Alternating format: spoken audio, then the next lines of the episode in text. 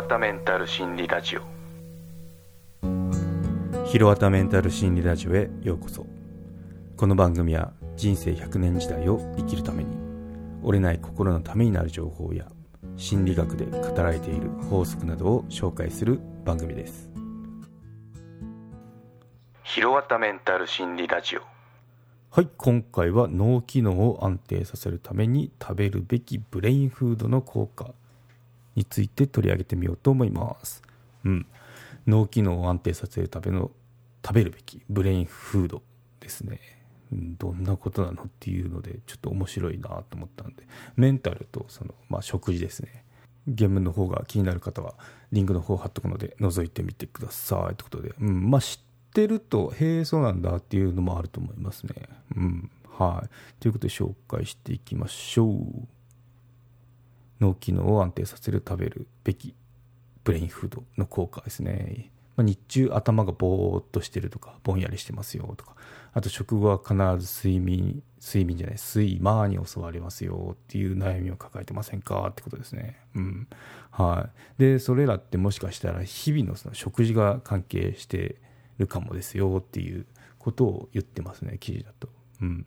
でブレインフードの効果とかまああのいう話なんですけど、まあ、そもそもブレインフードって何なのっていうと一言で言うと脳の働きを向上させる食べ物のことをブレインフードというらしいですね、まあ、この方のその記事書いた栄養士さんの造語かもしれませんけどね、うん、まあそういった、まあ、脳にいいやつって覚えとけばいいと思いますね。はい、うん、でなかなかあの分かりいいなと思ったのが5つですね。5つのタイプに分けててまああのあそれ知ってるよっていうものからあ食べてますよ意識的にっていうのもあるかもしれないですね。ってことでその5つを取り上げてみようと思いますね。はい、うん。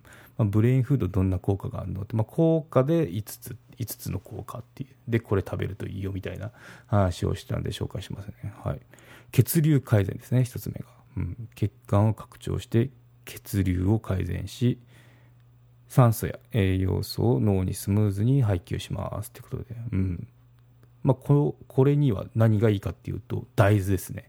大豆には大豆由来のリン脂質っていうのがあって脳の細胞膜の柔軟性を高め血流を良くする働きがあります。ってことで、うん、大豆覚えておきましょう。大豆はいいらしいですね。はい。で2つ目が抗酸化ですね。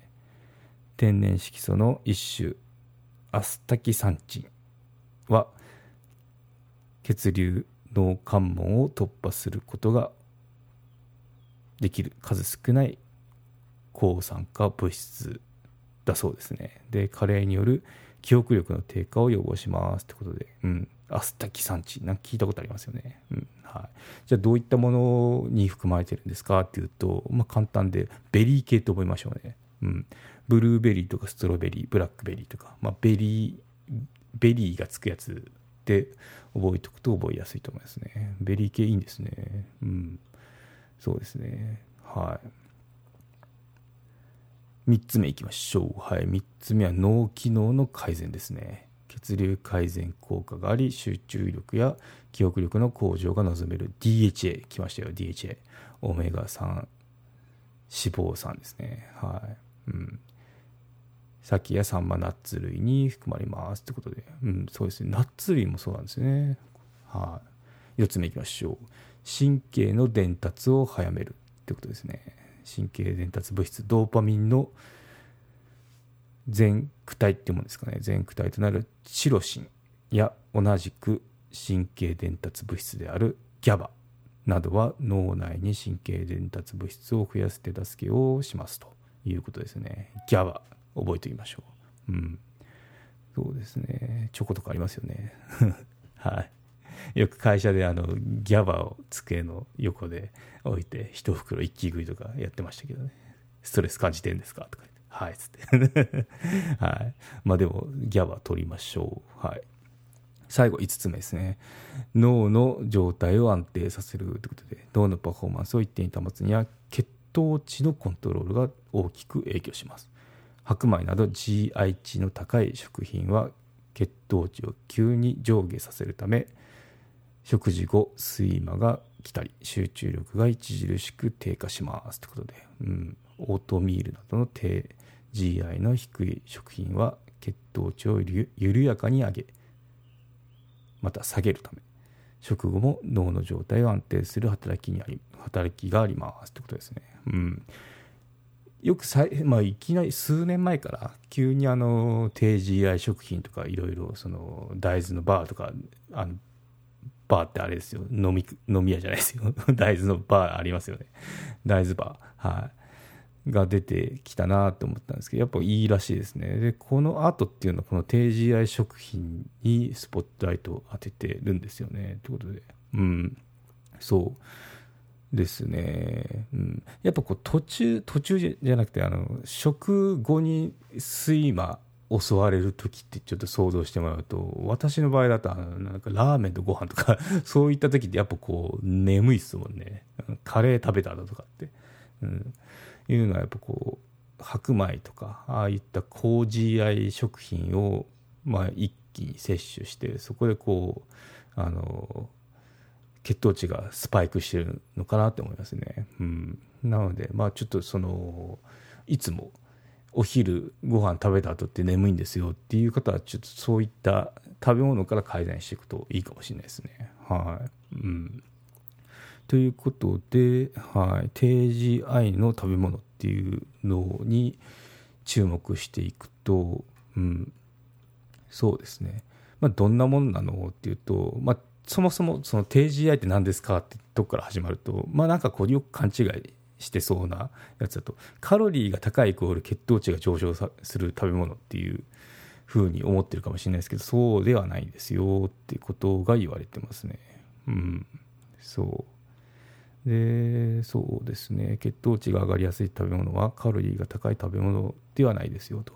まあではないですよっていうか正しくも正しくは必ずしもそうではないですよってことですね、うん、で一般的に血糖値が上がりやすいのはご飯やパン麺類の炭水化物と言われてますということで、うん、で炭水化物の摂取、まあ、減らしてる方って言いますよね。で、まあ、これそれって何なのって言うと血糖値を上げたくないからですよねって。でもその炭水化物を食べないと栄養バランスってやっぱ悪くなっちゃうんで。で、まあ、食後の食後っていうかまあ食事の満足感も得にくいですよね。やっぱご飯抜きとか言った食事ってなんかこう物足んなさっていうのは感じますよね。でどうなるかっていうとあのまあ反動で、まあ、かえってタンパク質や脂質を過剰に摂取してしまうっていうたりあとまあなんかこう、まあ、間食に走っちゃうとかありますよね。せんべい食べちゃったとか食後に、うん、あるので。なのでまあそうその炭水化物イコール悪とかカロリー高いイコール血糖値上がるではなくその同じ量の炭水化物でも血糖値がま急に上げ下げするものは避けましょうね。だから低 GI っていうのを食べるといいですよっていうような風潮がありますよね。うん、でじゃあどんなものがその低 GI なの高 GI なのっていうと全粒ライ麦っていうのがこう低 GI ですね。うん、まあこれだけじゃないですけど、ね、他にもいろいろあるんですけどね。あとはその逆に高 GI ってどんなのっていうと、まあ、白米もそうだし、まあ、フランスパンとかベーグルとかまあ、パン類ですね。っていうのは高 GI に当たりますよってことで、うん。まあ、そういったなんかこう GI 値っていうのがあってその血糖値をまあ上げる上げやすくするものっていうのがあるんだなっていうのをこう知ってもらうとあの今後の今後口に入れるものに対して意識が向くのかなって思いますね。はいうん、低 GI の食品の例で言うと、まあ、その大豆食品っていうのもありますね。あとそばも低 GI らしいですね。で意外とさつまいもとかあときのこ類とかも言われてますね。うん、でそうですね。でやっぱこう人間生きてれば小腹がすくもので おやつ食べたくなりますよね。うん、でおやつ食べる時も、まあ、食べるのもいいんですけど食べるものには注意しましょうねっていうようなあのことがよく言われてますよね。うん、そうでやっぱこのおやつっていけないの間食っていけないのってあの疑問に思うかもしれないですけど、まあ、あの一概には言えないっていうような見解らしいですね。ちょっと今これ大塚製薬さんのサイトを見て 喋ってるんですけど、うん、そう。でそうですね。やっぱ我慢のしすぎっていうのはストレス溜まってしまうしあとは脂肪を蓄えやすくなってしまうとか反動で食べ過ぎとかいうのがあるらしいんですよね、うん、なんで、まあ、おやつは計画性を持って食べるんであればあのメリットもありますよって。であのやっぱ大塚製薬さんなんて まあ大豆のバーを出してるじゃないですか。だから定時合いおやつ食べましょうねっていうようなその論調なんですけどね、まあでもあのそういったちょっと宣伝抜きにもいいんだなっていうのを知りましたね、うん、やっぱこう食べないとかなんかこう何もしないとかいうのってかなりのストレスなんで、まあ、ちょっとあのせっかくおやつを食べるんであればその選ぶものには注意をしましょうねってことで,、うん、でおすすめの低 GI のおやつの例としてヨーグルトいいらしいですね。ヨーグルトバナナ芋ようかん。芋ようかんってそんなによく見るもんですかね。まあ美味しくて私好きですけどね。たまにこう食べたくなりますよね。うん。はい、芋ようかんですね。でりんごで最後がその大豆バー大豆焼き菓子っていうことでおすすめされてますね。うん。まあこういったのを口に含むのはいいかもしれないですね。あの逆にこのなんだろう、まあ、別におせんべい食べたければあの全然食べていいんですけど、まあ、そのお米からできてるものって麹合になってしまうので、まあ、そのバランスですよね。最近まあその今日はお米食べてないなって思ったらそのおせんべい食べるっていうのはありだと思うんですけど、まあ、そうやって意識をしていくってやつですね、うん、GI 値なかなかこう意識することないと思うんですけど。今後は意識をしてみるといいかもしれないですね。うん、で結構この GI 値の話を調べてると大豆推しなんですよ。大豆いいよ大豆いいよみたいな。で、まあ、大豆って言えば日本人って大豆でできてんじゃないかって思ってるんですけどあの豆腐だったり納豆だったりあと醤油も大豆ですよね、うん、我々ってなんかこう大豆でできてる私たちの体みたいな そうそうやって思ったこともあるんですけどね。だしとかもそうですもんね。だしとか。うん。で思ったのが納豆って低 GI なのかなって思ったんですよ。で調べたらやっぱそうでしたね。うん。あの GI 値ってなんか60が基準らしいんですね。その中で言うと30、うん、ちなみにあの何だったかな。パンだったかな。ちょっと待ってくださいね。